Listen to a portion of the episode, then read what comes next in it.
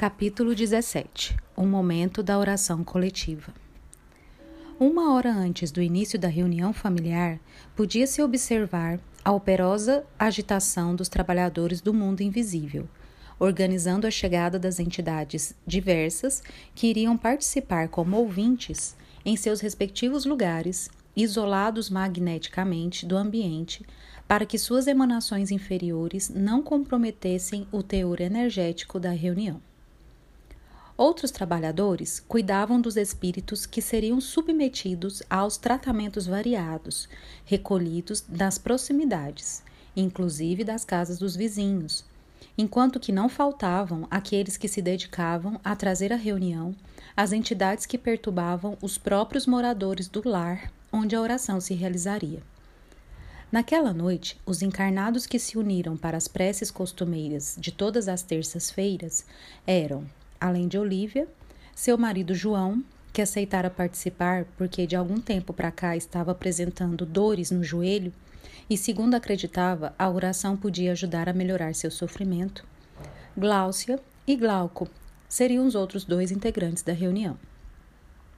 Luiz, o filho mais novo, não viria.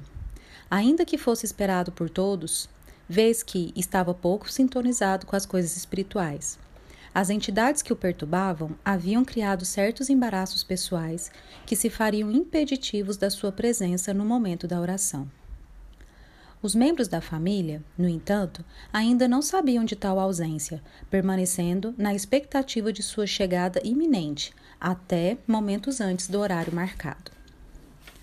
No mundo invisível, os espíritos responsáveis pela defesa do lar e que faziam ronda externa já se postavam em todos os ângulos, acompanhados de enormes cães que já citamos e que comandavam com precisão. Além do mais, possuíam instrumentos de descarga magnética para qualquer eventualidade mais grave, inclusive para enfrentar a tentativa de invasão de entidades desequilibradas, caso se apresentassem em grupo volumoso. Transformada em centro luminoso, a residência de Olívia passou a ostentar o brilho que atraía muitos aflitos da região espiritual. Assim, como medida de esforço protetivo, foram levantadas barreiras magnéticas externas que se pareciam com campos elétricos concêntricos, fixados a diversas distâncias, tendo o lar como centro. Tais defesas tinham uma função igualmente seletora, permitindo a passagem de espíritos com vibrações menos agressivas, mas mantendo afastadas as entidades violentas, que se viam impedidas de continuar se aproximando na medida em que atingissem o campo elétrico, com o qual as suas próprias vibrações reagissem, produzindo um efeito repulsivo. No entanto, aquelas entidades que traziam as vibrações menos agressivas podiam ir andando na direção daquele foco luminoso, até que atingissem a fronteira energética que lhes obstasse seguir adiante. É importante realçar que em todas estas faixas, espíritos guardiões se postavam para manter a direção e para avaliar eventuais atendimentos de emergência inclusive para garantir que os espíritos mais abrutulhados não impedissem os, me os menos grosseiros de seguirem adiante, enquanto que eles não conseguiam passar. Essa peregrinação de sofredores se dava porque, como já se falou, com a aproximação dos trabalhos da noite, a casa deixara de ser apenas moradia de pessoas, mas, graças à ação magnética intensa, tanto das entidades desencarnadas, trabalhadoras do bem, quanto dos corações harmonizados de Olívia, Gláucia e Glauco, aquele núcleo transformou-se em um pequeno sol rutilante, a brilhar na escuridão noturna e atrair a curiosidade de inúmeros espíritos perdidos, aflitos, perambulantes, que imaginavam ali estar a saída para suas dificuldades ou o caminho para a melhoria de sua situação. Como os espíritos mais primitivos não podiam se aproximar do centro em função da sua condição repulsiva e das barreiras energéticas que não lhe permitiam passagem, ficavam tentando impedir que os outros seguissem adiante, o que obrigava que vários trabalhadores da segurança permanecessem nesses diversos pontos de passagem dos limites de seleção fluídica, garantindo o acesso dos que desejassem, apesar da contrariedade dos rebeldes que se viam impedidos de seguir. No ambiente físico, cada encarnado, além do espírito protetor que lhe acompanhava a jornada, durante toda a encarnação, possuía uma equipe de mentores responsáveis pela estrutura de sua sensibilidade para aquela reunião. Quinze minutos antes de darem início, Olivia colocou sobre a mesa os copos e a garrafa com água que serviria de veículo para os fluidos medicamentosos específicos que as entidades amigas usariam para a continuidade dos tratamentos.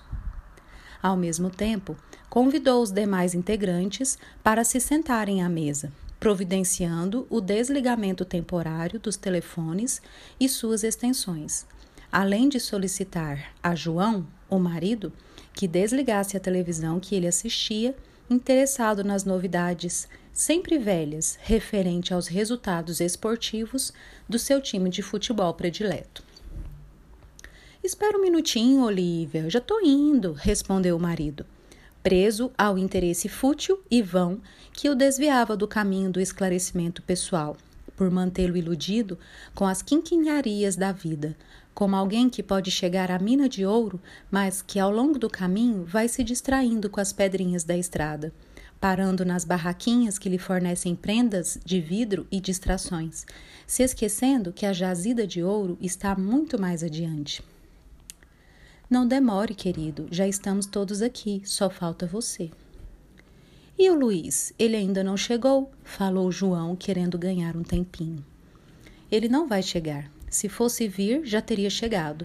Só você é que está faltando, falou Olívia, carinhosa, em tom de convocação, enquanto olhava para Gláucia e Glauco à sua frente, com ar de quem se refere à condição desinteressada do marido. Entendendo que seu marido precisava de uma ajudazinha, Alfonso, o mentor espiritual, dirigente e responsável pela reunião, entidade elevada, com um pequeno gesto determinou que um dos ajudantes do trabalho, que se prendia àquela família, tomasse as medidas para acelerar a chegada do marido, a fim de que a reunião não, não sofresse atrasos desnecessários. Discretamente, o espírito amigo se dirigiu ao quarto onde João se deixava levar pelas cenas de jogadas futebolísticas, como se aquilo fosse a coisa mais importante do mundo, e, se, e sem nenhum teor de violência, mas até com uma carga de humor, falou em voz alta. É, meu amigo, você já está alguns séculos atrasado. Precisa se lembrar disso e não desperdiçar mais seu tempo com tolices. Dizendo isso, a entidade colocou sua mão na área do joelho dolorido de João e, com um movimento rápido, como se o tivesse apertando, produziu uma descarga magnética que atingiu a sua sensibilidade física, como se uma agulha tivesse lhe penetrado as fibras da carne. Ai, que dor no joelho! exclamou João, levando a mão imediatamente ao local e recordando-se de que estava doente naquela área do corpo. Nesse exato instante, desinteressou-se pelo esporte e lembrou-se que mais valia orar para pedir a melhora do que ficar ali, sem nada produzir de bom para si mesmo. João desligou a televisão, dirigiu-se, meio manquitolando, para a copa, onde os outros o esperavam. Acomodou-se. Olivia diminuiu a luz circundante, deixando apenas pequeno foco vindo da cozinha, colocou uma música suave e então solicitou que Gláucia fizesse a oração que, com a entonação amorosa de sua alma, foi simples, breve e espontânea. A seguir, sem ter a necessidade de aumentar a luminosidade, porque sua posição à mesa permitia clareza suficiente para a leitura, Glauco iria ler o livro escolhido para as meditações. Para tanto, Olívia pediu que seu marido abrisse o Evangelho segundo o Espiritismo, ao acaso e o transferiu ao futuro genro, que procederia à leitura de alguns parágrafos de forma clara e pausada para que todos entendessem. No meio desse todos encontravam-se as entidades invisíveis que haviam sido trazidas para o aprendizado. Antes do início da leitura, os espíritos que os orientavam e dirigiam explicaram que deveriam abrir bem os ouvidos espirituais para não perderem nenhuma lição, porque ela versaria sobre o capítulo mais longo do Evangelho, o capítulo 5, aquele que fala das aflições. Glauco, então, depois que João abriu ao acaso, leu o trecho que lhe correspondia. Causas atuais das aflições. As vicissitudes da vida são de duas espécies, ou, se assim quer, ter duas fontes bem diferentes que importa distinguir. Umas têm sua causa na vida presente, outras fora dela. Remontando à fonte dos males terrestres, se reconhecerá que muitos são as consequências natural do caráter e da conduta daqueles que a suportam. Quantos homens tombam por suas próprias faltas? Quantos são vítimas de sua imprevidência, de seu orgulho, de sua ambição? Quantas pessoas arruinadas por falta de ordem, de perseverança, por má conduta e por não terem limitado seus desejos? Quantas uniões infelizes, porque são de interesse calculado ou de vaidade, com as quais o coração nada tem? Quantas dissensões e querelas funestas se teria podido evitar com, com mais moderação e menos suscetibilidade? Quantos males e enfermidades são as consequências da intemperança e do excesso de todos os gêneros? Quantos pais são infelizes com seus filhos porque não combateram suas más tendências no início? Por fraqueza ou indiferença, deixaram-se desenvolver neles os germes do orgulho, do egoísmo, da vaidade que secam o coração. Depois, mais tarde, recolhendo o que semearam, se espantam e se afligem pela falta de respeito e ingratidão que todos aqueles que são atingidos no coração pelas vicissitudes e decepções da vida interroguem friamente a sua consciência, que remontem progressivamente à fonte dos males que os afligem e verão, se o mais frequentemente não podeis dizer: se eu tivesse ou não tivesse feito tal coisa, eu não estaria nesta situação. A quem, pois, culpar de todas as aflições, senão a si mesmo.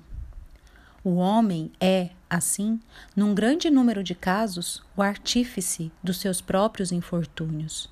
Mas ao invés de o reconhecer, ele acha mais simples, menos humilhante para sua vaidade, acusar a sorte, a providência, a chance desfavorável, sua má estrela, enquanto que sua má estrela está na sua incúria. Os males dessa natureza formam seguramente um notável contingente nas vicissitudes da vida.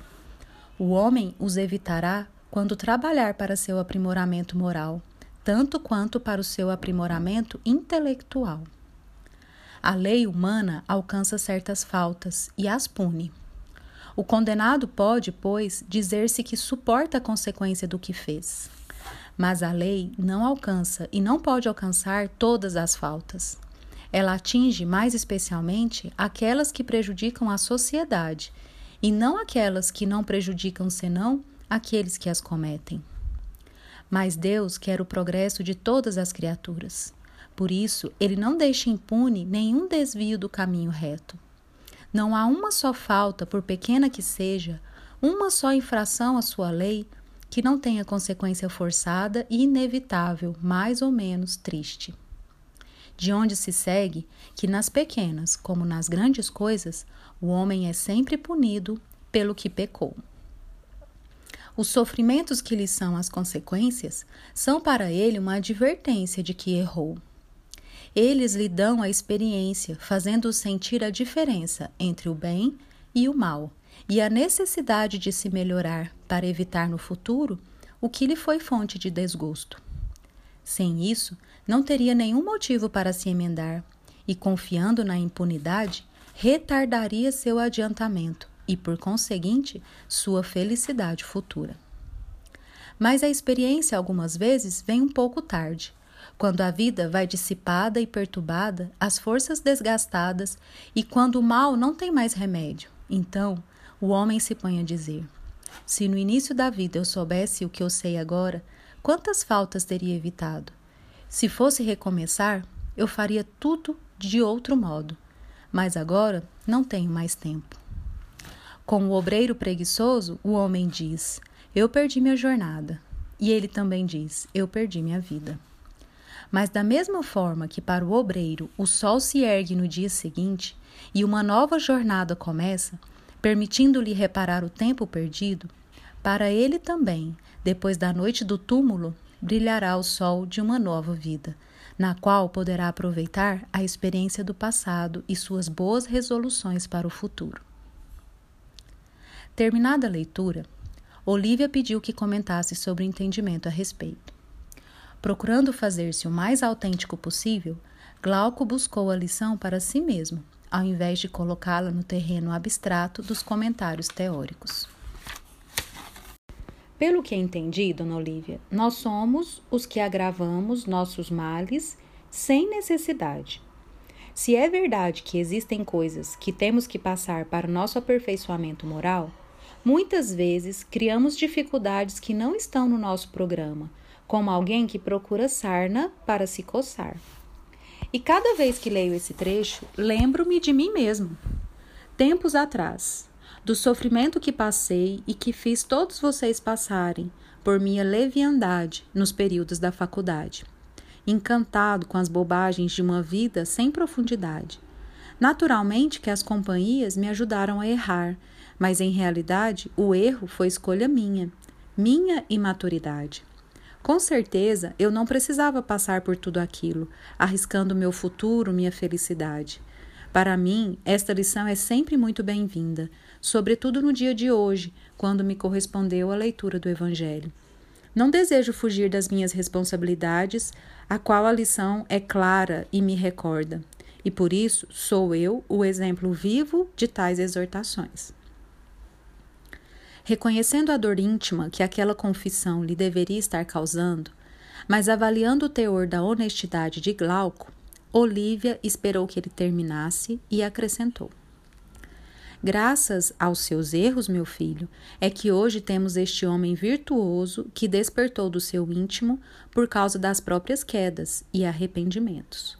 Se nosso passado não fosse o conjunto de equívocos que costuma ser, Glauco, nós estaríamos muito mais vulneráveis no presente às armadilhas da vida, que, pegando-nos de surpresa, fatalmente nos arrasariam nos desejos nascentes do bem. Quando erramos e queremos sair do erro, as forças do amor nos estendem as mãos e orientam nossos passos na subida. Mas enquanto isso não acontece, enquanto nos comprazemos no mal, Enquanto não nos cansamos de gozar a vida, as coisas não estão maduras para que aconteça a nossa eclosão. Geralmente, meu filho, sem o sofrimento, continuamos perdendo tempo. Eu que o diga, falou João, ao ouvir as palavras da esposa e recordar-se do que acontecera momentos antes, sorrindo meio sem graça. Como assim, pai? Por que você que o diga? indagou Gláucia, surpresa com a observação engraçada do pai. Ah, minha filha, você não sabe como são as coisas e como seu pai gosta de um futebolzinho. Sim, papai, nós sabemos. Então, vocês estavam me esperando, eu não queria perder alguns lances legais que a TV estava mostrando, estava quase me contrariando em ter que sair dali, justamente no melhor da coisa. É, a gente sabe como você é, meu marido, falou Olivia sorrindo para ele. É, mas do nada, explicou João. Repentinamente, senti uma pontada tão forte no joelho que imediatamente esqueci o envolvimento dos lances do futebol e me lembrei da dor e do meu problema. Nessa hora, o futebol já não tinha graça nenhuma, e então desliguei a televisão sem reclamar e vim para cá. Como vocês podem ver, estou aqui sem reclamação por causa da dor do joelho porque se dependesse só de mim, talvez eu estivesse sentadão lá na cama, vendo uma bola ser chutada de um lado para o outro. Entendendo a confissão espontânea do dono da casa, os demais integrantes da mesa sorriram e Gláucia completou. Eu estive perto de aumentar as, as aflições de nossas vidas e da minha própria, Glauco, quando pensava em passar com um trator sobre você naquela época. Meu sofrimento por causa da minha imaturidade também iria servir para me complicar a vida se eu não tivesse tido o conselho de mamãe a me alertar para agir em vez de reagir. Foi graças a essa escolha adequada que pude entender o que se passava com você. Pude aprender sobre as nossas inclinações pessoais, sobre a ação das entidades espirituais que nos induzem para o bem, tanto quanto para o caminho do erro. Se eu não tivesse sofrido dessa forma, buscando uma solução para tudo aquilo, estaria ainda na condição de uma mulher manipuladora, vingativa, ao invés de ter melhorado e amadurecido na compreensão do afeto verdadeiro. Quando entendi o significado do amor, aprendi que ele não depende de ninguém, nem mesmo do ser amado. É um valor que exige em cada um de nós e que se oferece como um tesouro disponibilizando-o ao ser amado, mesmo que este não deseje nem aproveite. Foi naquela época, Glauco, quando tudo estava confuso, que descobri o quanto eu te amava de verdade, e por isso resolvi mudar em mim as inclinações ruins, para que eu não colaborasse em perdê-lo. Se eu não tivesse passado por tudo aquilo e tido a orientação desse cristianismo espírita, fatalmente seria hoje uma mulher infeliz, frustrada, arrependida, cheia de saudades de você, fazendo a infelicidade de algum outro homem com quem me relacionasse para não ficar sozinha. Então, além de você, acho que seríamos outros quatro infelizes, porque meus pais, da mesma forma, não iriam ficar bem ao me verem abatida. Os comentários positivos de todos, ainda que se voltassem para seus próprios defeitos, eram um bálsamo para os corações, além de representarem uma postura autêntica que assumiam para si mesmos, autorizando por parte do mundo espiritual, que testemunhava a conduta verdadeira, a mobilização de potenciais energéticos para que fossem aplicados a benefício de todos. Por isso, Glauco foi fortalecido moralmente com a implantação de uma energia revigorante no centro cerebral e emocional, ficando envolvida por uma luminosidade azulada que lhe transmitia calma e consciência e um calor agradável ao coração. Gláucia, igualmente, teve seus sentimentos enriquecidos por uma descarga vibratória partida da entidade amiga que cuidava dela, numa energia vibrante que lhe transmitia força e uma sensação de invencibilidade moral, ainda muito mais estimulante no bem. João, ao se confessar distanciado do interesse na própria elevação, preferindo televisão à prece, revelação esta que poderia ter ocultado de todos, foi envolvido pelas forças mais luminosas que ali se postavam, ajudado por médicos espirituais, amparado por amigos de outras eras, ao mesmo tempo em que, Alfonso, o dirigente da reunião, voltando-se para aquele co cooperador benevolente que se ocupara em trazer João à sua própria realidade, momentos antes da reunião, recomendou-lhe: Vai agora, querido Sebastiãozinho, atende nosso amigo que está crescendo para a realidade.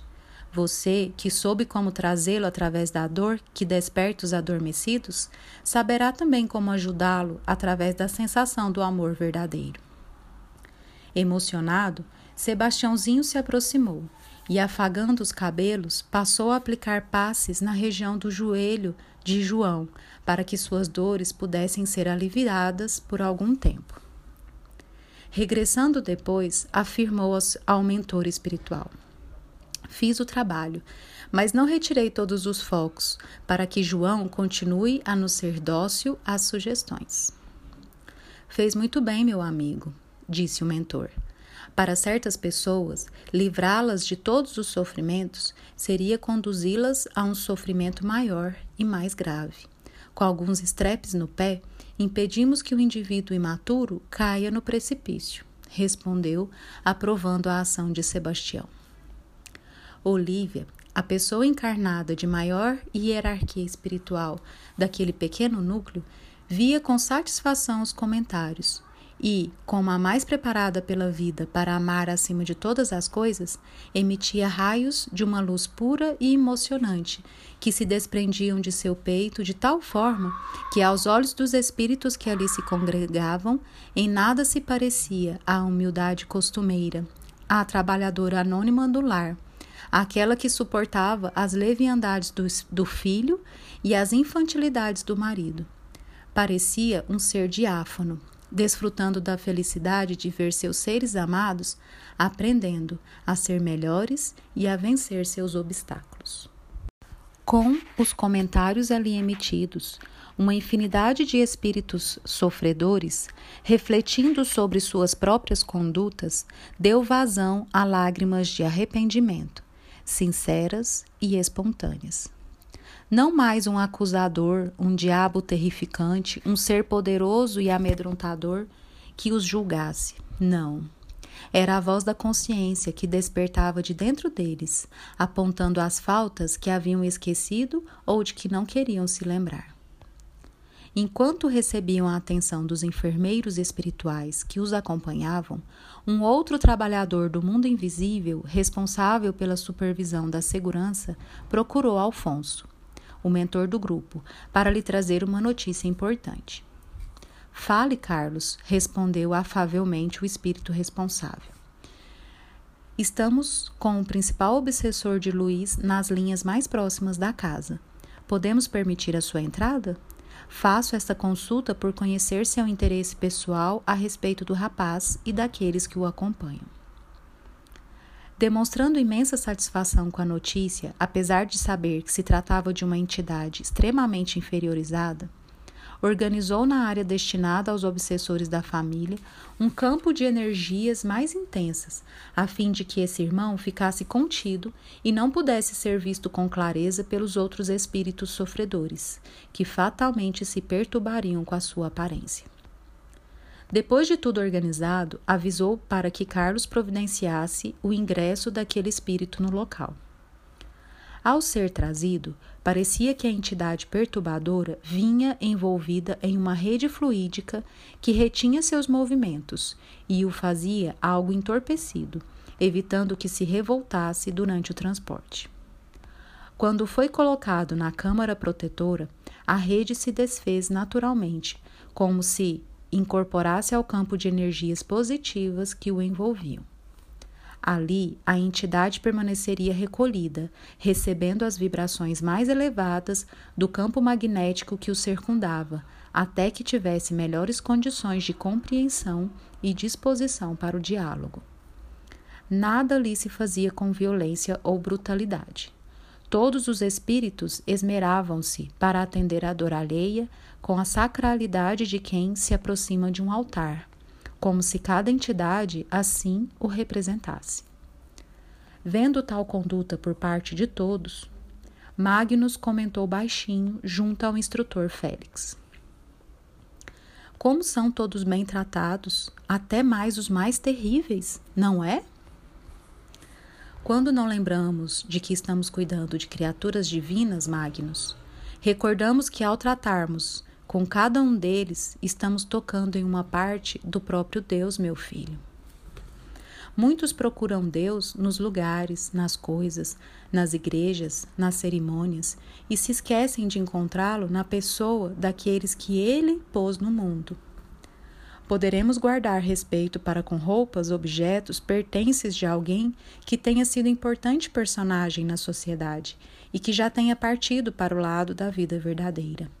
No entanto, nada se equipara à convivência com os parentes consanguíneos dessa personalidade importante.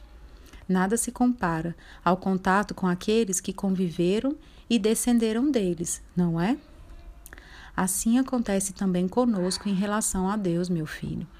Podemos enaltecer as obras da natureza, a perfeição das estrelas, a grandeza dos oceanos, a sabedoria das fórmulas matemáticas, a exatidão das leis cósmicas. No entanto, quando estamos com cada pessoa, estamos com os descendentes diretos do Criador, aqueles que são dotados de suas próprias virtudes, a fim de que se desenvolvam e possam se tornar tão grandes quanto o Pai os permita ser. Não importa que sejam rebeldes, maldosos ignorantes. Para nós, são pedaços de Deus, tanto quanto um filho recém-nascido de um rei poderoso será sempre um príncipe, mesmo que precise de papinhas e de fraldas. A reunião seguia simples e rápida, com mais alguns breves comentários entre os presentes encarnados. Depois que o obsessor de Luiz, o filho ausente, foi acomodado, assim que se preparavam para as atividades de magnetização da água que estava posicionada no centro da mesa, escutou-se, fora do ambiente, exaltada gritaria. Sem perder a serenidade, Alfonso, deixando a tarefa interna a cargo dos seus inúmeros auxiliares, solicitou a companhia de Félix e Magnus e juntos se dirigiram até as linhas de defesas externas. Fui comunicado por nossos serviços superiores de informação que estaríamos submetidos a um ataque mais intenso no dia de hoje. Por isso solicitei que me acompanhassem, porquanto tal iniciativa de nossos irmãos inferiorizados no mal está vinculada ao mesmo processo que ambos acompanham. Esse também foi o motivo pelo qual, hoje, mais do que costuma ser nos dias normais, reforcei a guarda usando os animais que puderam ver nas cercanias, um fator bastante positivo no sentido da intimidação pacífica. Sim, Alfonso, entendemos a sabedoria e a necessidade dessas medidas preventivas, afirmou Félix, acostumado a esse tipo de problema. Vamos ver do que se trata efetivamente, convidou Alfonso.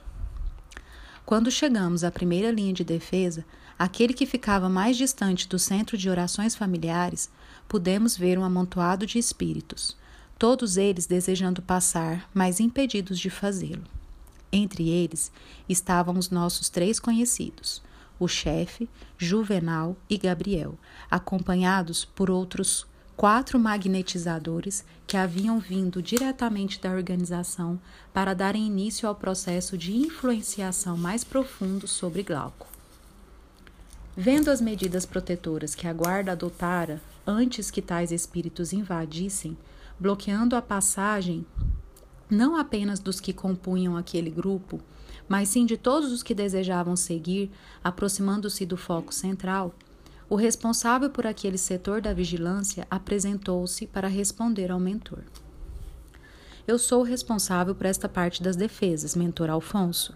E no momento em que tais espíritos se apresentaram, agressivos e arrojados, para não ter que disparar os dardos magnéticos imobilizadores, em vista da carga de entorpecimento e do susto que produzem, tanto nos que são alvos quanto nos, nos que estão ao redor, deliberei bloquear toda a passagem, fechando o círculo de forças e impedindo o ingresso de qualquer irmão, já que o volume dificulta o trabalho da seleção e depois que passam por aqui é sempre mais difícil reconduzi-los de volta.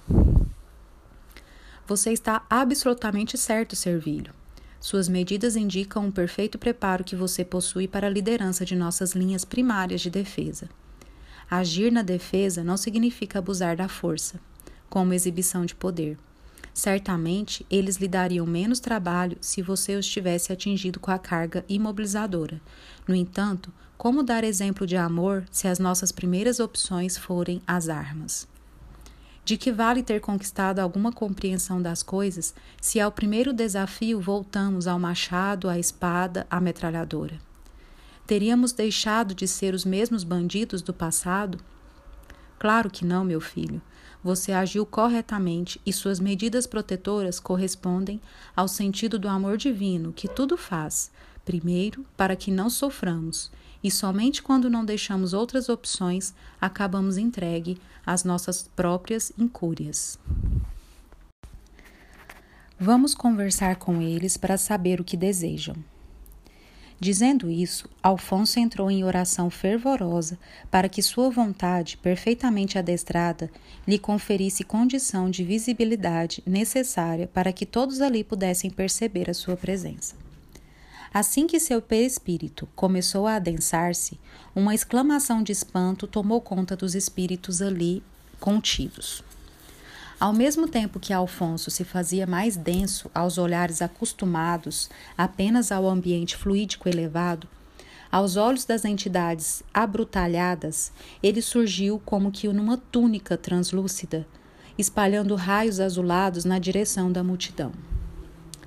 Elevando a mão em sinal de cumprimento geral, dirigiu-se a todos, dizendo: Meus irmãos em Deus, sabemos que os propósitos dessa visita não são as melhores e, por isso, a escuridão de seus projetos barrou a sua passagem rumo ao seu destino.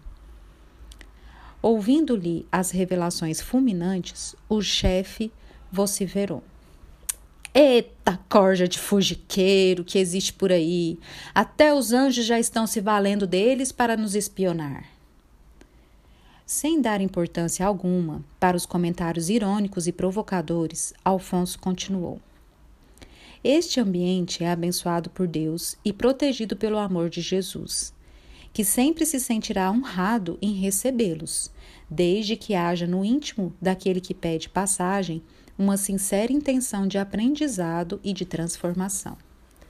Do contrário, seus propósitos malignos são, para vocês mesmos, o maior obstáculo que os impede de seguirem adiante. Vendo que não poderiam vencer aquela barreira sem as indispensáveis modificações, o chefe respondeu, entre amedrontado e irritado: Viemos visitar um velho amigo e é assim que nos recebem? Estão procurando por Glauco, que é também nosso irmão querido? O que desejam por, com ele?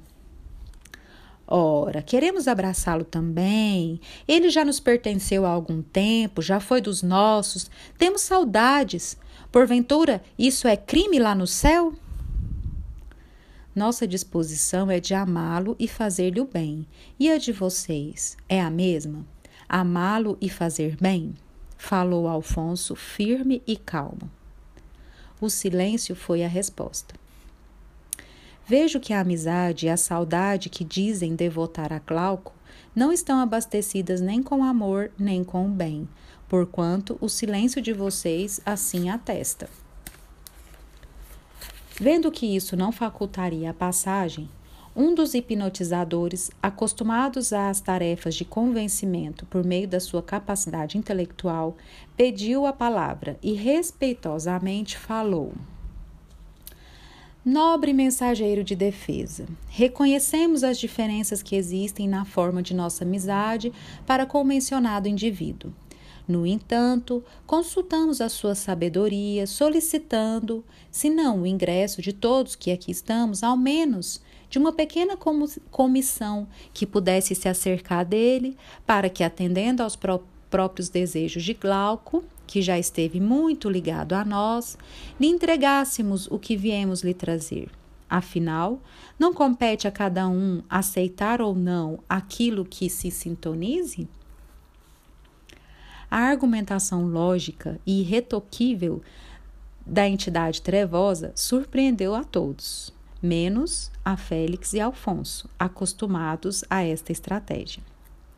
Enquanto Alfonso escutava a manifestação do espírito inteligente, Félix, invisível como Magnus a todos eles, aproximou-se do mentor e, tendo tarefas espirituais a desempenhar junto do grupo a que se ligava Glauco, através do pensamento, hipotecou a Alfonso toda a cooperação e vigilância indispensáveis para o caso se ele, o dirigente dos trabalhos, julgasse oportuno o atendimento da solicitação de referidas entidades. Recebendo-lhe o apoio no imo da alma, sem alterar sua aparência, Alfonso respondeu: Esta é a oportunidade luminosa em suas vidas. Sua inteligência e sagacidade demonstram que já não há mais ingenuidade a justificar suas quedas.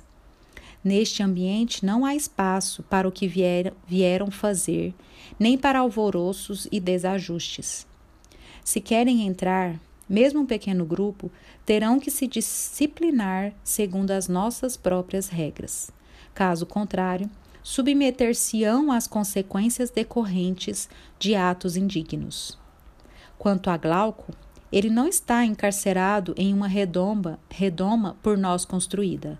Ele, ele é livre para agir como bem lhe pareça. No entanto, advertirmos aos que entrarem para que se conduzam com dignidade, porquanto não haverá espaço para brincadeira ou manobras. Só entrarão aqueles que vieram com tarefas específicas junto a Glauco. Então, o chefe apontou para seus dois comparsas e para os outros quatro espíritos responsáveis pela instalação dos ovoides junto aos, ao corpo físico do rapaz. Convocando os servilhos, solicitou que deslocasse uma escolta para o acompanhamento pessoal do grupo de sete entidades trevosas que haviam solicitado o ingresso no ambiente, reforçando a adoção de medidas de contenção e de choque magnético caso fosse necessário. Para os, sete, para os sete integrantes do grupo inferior, aquilo parecia ser o primeiro sucesso nas suas estratégias de penetração conseguiram burlar a primeira linha de defesa e agora estavam sendo levados para o núcleo onde Glauco se escondia deles. Quando chegassem lá, talvez tudo fosse mais fácil. Que mentor mais idiota, esse Alfonso, falou baixinho o chefe a Juvenal, que o seguia de perto, amedrontado, querendo parecer forte. Vai nos levar escoltados até aquele que vamos atacar. À medida que a aproximação ia acontecendo, as forças elevadas que se irradiavam de dentro do lar eram tais que os sete integrantes passaram a sentir choques elétricos, o que fez com que Alfonso determinasse a criação de um campo de proteção magnética ao redor das sete entidades, a fim de graduar para menos o teor de energia que os atingisse, uma vez que poderia perder os sentidos e não era esse o desejo, tanto dos invasores, agora convidados, quanto dos anfitriões. Além do mais, essa proteção os isolava dos outros espíritos sofredores, que, contados em mais de duas centenas a compartilhar a reunião dos quatro encarnados, era maciçamente composta por espíritos infelizes em processo de recuperação. Recuperação essa que poderia ser prejudicada pelo encontro com entidades maléficas e amedrontadas, fazendo supor que tais espíritos malignos ali estivessem para buscá-los novamente. Aos olhos dos sete espíritos, que compunham um pequeno grupo escuro e denso, além de Glauco e dos outros três participantes encarnados, apenas um reduzido número de entidades trabalhadoras espirituais podia ser divisado no ambiente, além, é claro, do próprio Alfonso. A reunião se encaminhava para seu término, quando então se costumava fazer a oração final, com as vibrações destinadas aos aflitos de todos os tipos, sempre realizada por um dos seus integrantes. Nesse momento, aquele espírito trevoso que parecia ser o mais capacitado dentre os sete, na condição de hipnotizador experiente, solicitou a Alfonso a autorização para chegar perto de Glauco e lhe fazer a entrega do presente que haviam trazido. Tratava-se de uma espécie de sacola que continha três corpos ovoides que deveriam ser instalados no jovem. Demonstrando o controle da situação, Alfonso respondeu: Meu irmão, nosso Glauco, como já te disse, não é nosso prisioneiro você poderá chegar perto dele desde que se comprometa a não forçá-lo ou violentar-lhe a vontade. Acato suas determinações. No entanto, precisarei buscar meios de entregar-lhe o presente, ainda que o faça sem violar a disciplina da reunião. Somente assim é que saberemos se Glauco vai aceitar ou não a encomenda estaremos observando sua tentativa e, dentro de nossos critérios, você pode agir como bem entenda, explicou Alfonso. Dizendo isso, o mentor estendeu a mão ao hipnotizador para que ele pudesse sair do casulo vibratório, que mais se assemelhava a uma bolha de acrílico escuro, a proteger os seus componentes dos raios luminosos de fora, e ao mesmo tempo proteger os de fora da visão desagradável que eles representavam. Suportando o choque fluídico com a adestração de sua vontade, o hipnotizador se acercou-se de Glauco, que naquele exato momento iria dar início às vibrações amorosas que encerrariam a reunião daquele dia. Tinha decorrido 25 minutos desde a prece inicial. Olívia, intuída por Félix, houvera solicitado ao rapaz que realizasse a oração para que todos os aflitos do mundo se sentissem amparados pelas forças daquela súplica, levando em consideração o esforço do futuro genro em se confessar moralmente um devedor aos olhos de todos, como fizera naquele dia.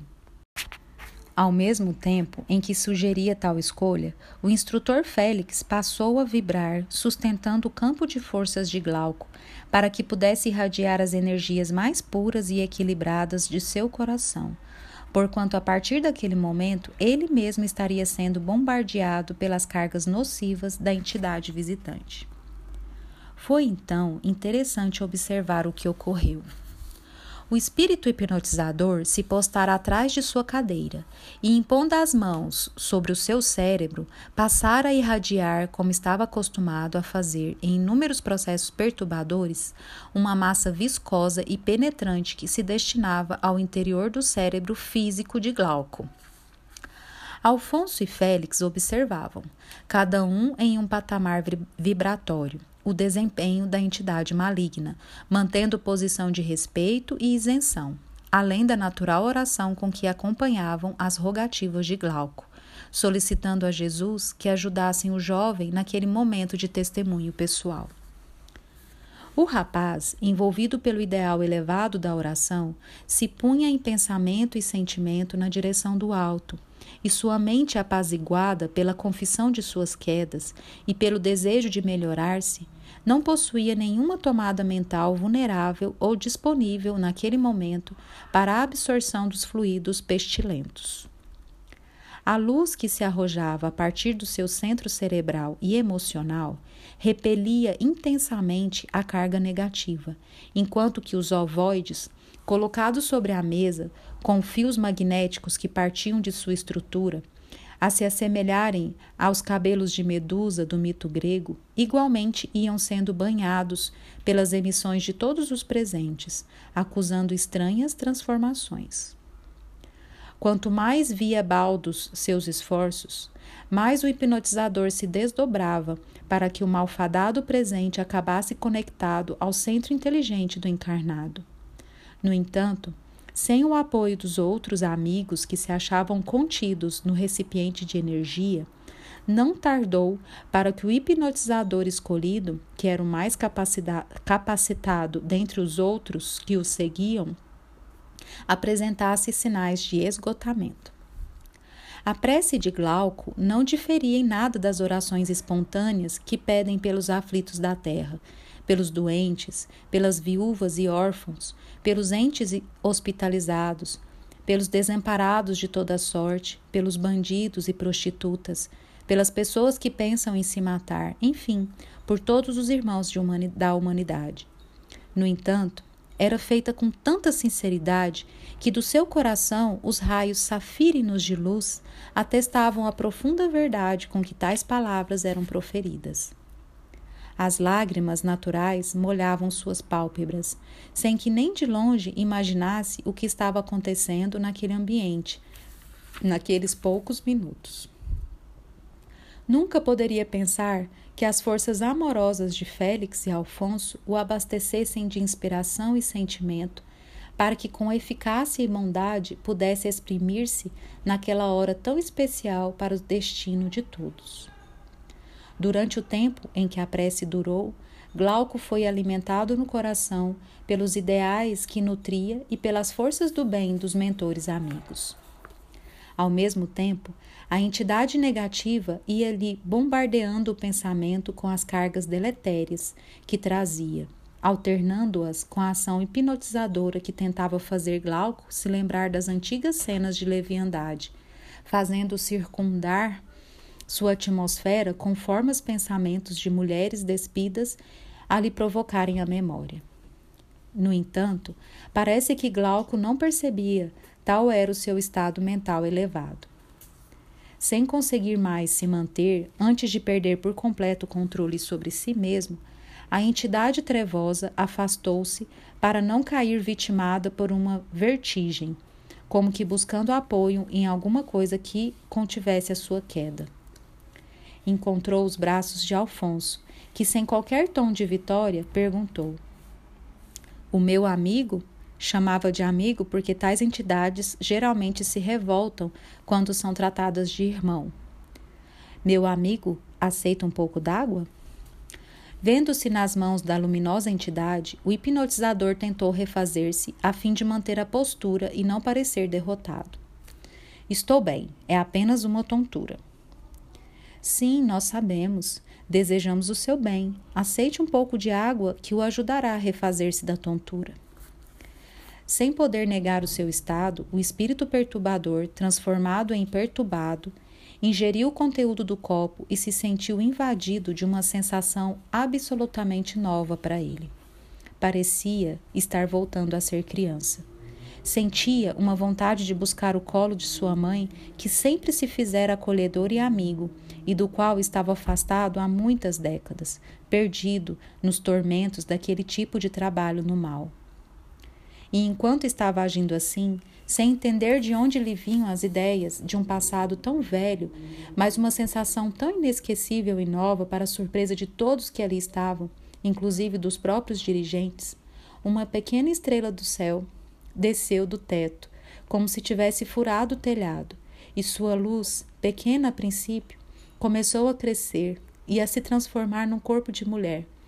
Uma Madonna antiga, vestida de luzes prateadas, como se antes de chegar à terra houvesse passado nas redondezas da lua e tomado por empréstimo a sua claridade. Materializou-se aos nossos olhares espirituais, bem no meio da mesa física onde estava a garrafa de água que todos iriam usar logo a seguir, sem que nenhum dos encarnados pudesse perceber visualmente a sua presença. Guilherme, meu filho, Quanta saudade tenho de seus braços pequeninos.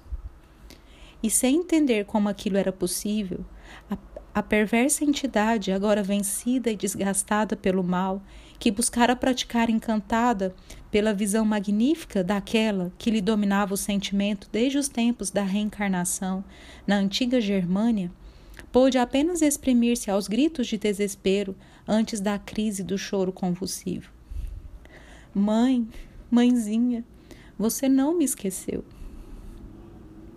Abraçando-o como quem abraça o maior tesouro que existe, a sublime, sublime entidade tomou em seu colo e respondeu: Como poderia ter esquecido daquele que é o meu próprio coração e que tem buscado em todos estes séculos? Você ainda não conhece o tamanho do meu amor, Guilherme, se pensa que poderia tê-lo esquecido. Mãe, mas eu sou um monstro. Veja no que me transformei longe de você. Entendendo aquele momento difícil, mas necessário para que o filho despertasse para si mesmo, a generosa entidade não tentou desfazer-lhe as impressões, mas ao contrário, reafirmou-lhe: Essa é a prova maior do meu amor, filho. Aquele que faz o coração da mãe não ver as deformidades daquele que a ama daquele que ama e dedicar-se a ele como se ele fosse a criatura mais perfeita do mundo. Sabe, Guilherme, por que você é tão precioso para mim? Vendo a pergunta direta, a entidade vencida abanou a cabeça sem forças para responder. Porque, meu filho, você foi me dado por Deus.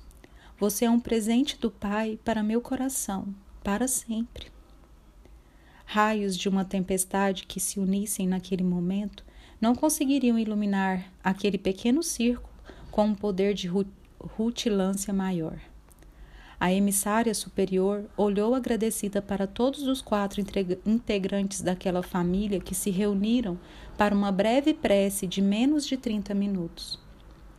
Vendo a garrafa d'água colocada sobre a mesa, exatamente no local em que ela se encontrava, endereçou seu foco de emissão fluídica diretamente para o recipiente e como se ela se achasse na altura de ser outrora existente, útero materno, transportando a força de seu coração para aquele centro que lhe marcava simbolicamente o novo nascimento do filho perdido, abençoou aquele líquido com a gratidão e a felicidade que só o coração materno sabe dar, depois que recupera a joia perdida, a ovelha que se desgarrara. Parecia que o sol se havia acendido no interior do recipiente de vidro, contagiando todas as moléculas de água com um padrão de forças absolutamente renovado e energizado, fazendo vibrar cada molécula com espe especial tonicidade, transformando-as todas em reais mensageiras de esperança e harmonia para a célula de todo o organismo que a ingerisse, ainda que em pequena quantidade. Poderíamos afirmar que tal processo se pareceria grosseiramente ao enriquecimento de urânio que se realiza em laboratórios e mecanismos complicados, visando a explosões atômicas, mas ali produzido pelo sentimento elevado de um espírito superior, com finalidades benéficas e pacíficas. Depois, voltando-se para o filho, perguntou se aceitava ir com ela. Então, num gesto quase infantil, a entidade que se havia transformado ao lembrar-se da infância distante agarrou-se aos seus braços de mãe desvelada, como a não desejar mais sair dali. Voltavam a unir-se e o desejo dele era de não mais perder a fonte de seus afetos mais profundos. Entendendo que havia chegado o momento da despedida, a entidade nobre, proveniente dos planos superiores, Dirigiu-se a Alfonso num olhar emocionado, no qual a lágrima suave externava os mais belos discursos de agradecimento e humilde solicitou: Meu filho, recolhe-os e prepara-os em meu nome, porquanto eu os virei buscar para que juntos reprogramemos nossos destinos. Entendendo que a safirina entidade se referia aos espíritos ovoides que ali estavam, Alfonso acenou com a fronte iluminada e respondeu: Serão nossos filhos até que possam, até que possam voltar a ser vossos. Despediu-se a nobre entidade, levando consigo o hipnotizador astuto e frio, aquele mesmo filho perdido que, depois de longos séculos, houvera reencontrado. Ao mesmo tempo em que isso acontecia, os outros seis espíritos isolados na redoma fluídica não sabiam o que fazer. Aterrorizados estavam com a partida do seu líder. Desesperados por imaginarem que ficariam presos naquele ambiente, temiam, por outro lado, a perda de um dos mais importantes membros e as negativas repercussões na organização que os perseguiria até o fim do mundo. Voltando-se para eles, Alfonso perguntou amável: Vocês também estão convidados a seguir o mesmo caminho deste nosso irmão que acabou de reencontrar a felicidade. Por que não aceitam este convite? Desejam continuar a entregar presentes? Na gritaria dos desesperados, todos, inclusive os outros hipnotizadores, se puseram a pedir que fossem levados para fora, que pudessem ser libertados e deixados em paz. Tudo bem, meus irmãos. A paciência de Deus é inesgotável. No entanto, não se esqueçam nunca de que o amor não os abandonará nunca e que a vergonha do mal que fizemos será muito mais escura do que qualquer vingança de qualquer organização trevosa. Então, Alfonso autorizou que os guardas levassem todos de volta ao exterior, e assim pôde dar por encerrado o trabalho daquela noite, ao mesmo tempo em que os encarnados dividiam a água bendita.